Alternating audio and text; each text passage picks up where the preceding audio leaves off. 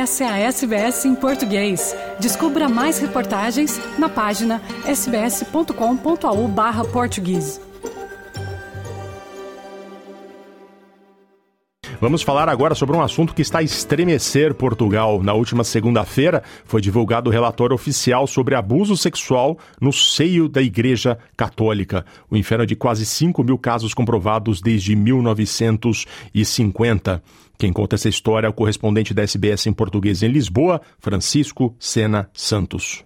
É, Fernando e ouvintes da SBS, ao longo de mais de três densas horas muito sentidas, com muita gente, com lenços a limpar lágrimas, Portugal viveu nesta segunda-feira, na manhã desta segunda-feira, o primeiro ato de expiação pública por parte da Igreja Católica Portuguesa. Todos os bispos de Portugal estavam presentes na primeira fila, expiação dos crimes de abuso sexual de menores praticados em Portugal por pessoas ligadas à Igreja Católica ao longo dos últimos 70 anos.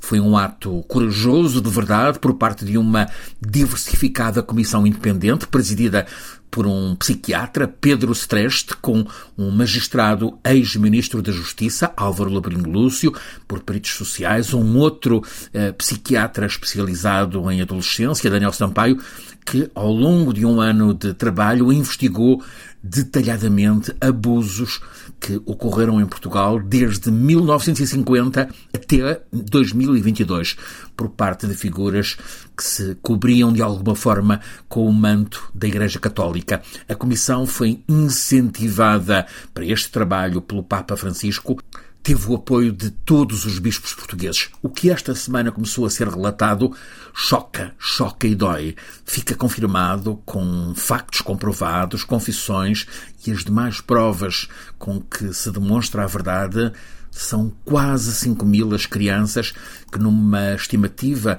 que o ex-ministro da Justiça, Labrinho Lúcio, caracterizou como sendo minimalista até defensiva, quase 5 mil as crianças que foram comprovadamente abusadas por membros da Igreja Católica em Portugal nestes últimos 70 anos.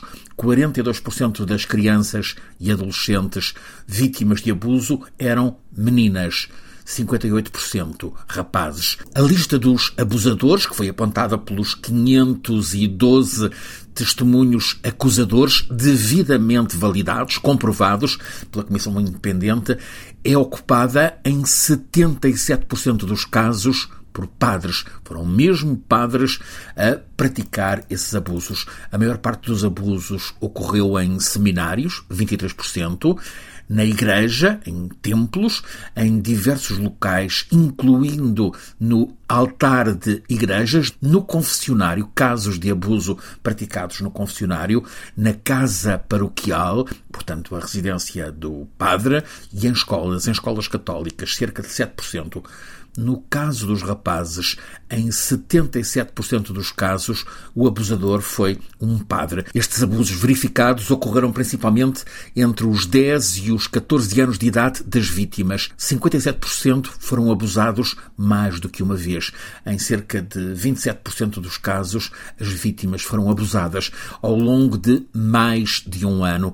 Em alguns contextos, os abusos tiveram um caráter sistémico, isto é, ancoravam-se na estrutura de funcionamento funcionamento de certas instituições da própria Igreja, uma atitude clericalista, a ignorância ou a desvalorização dos direitos da criança, o fechamento aos olhares de fora, tudo ditou a perpetuação desses abusos e reforçou o silenciamento das vítimas, acusa o relatório desta comissão independente divulgado nesta segunda-feira.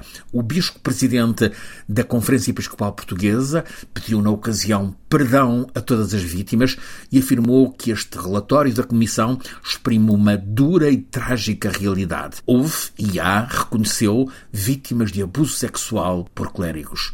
Ficou assumido que a culpa da Igreja teve por alicerce uma cultura de impunidade em Portugal, na qual, entre o medo, a resignação, a rotina, muitos portugueses foram parte.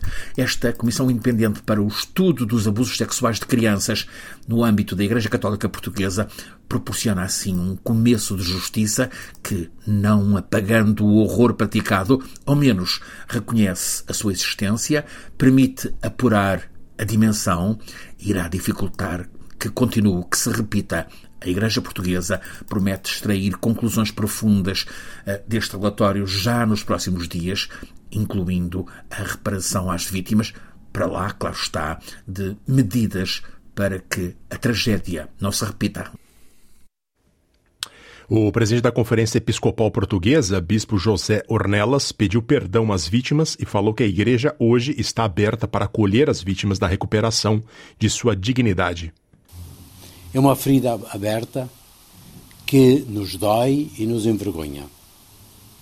Pedimos perdão a todas as vítimas, às que deram corajosamente o seu testemunho, calado durante tantos anos, e às que ainda convivem com a dor no íntimo do coração sem a partilharem com ninguém.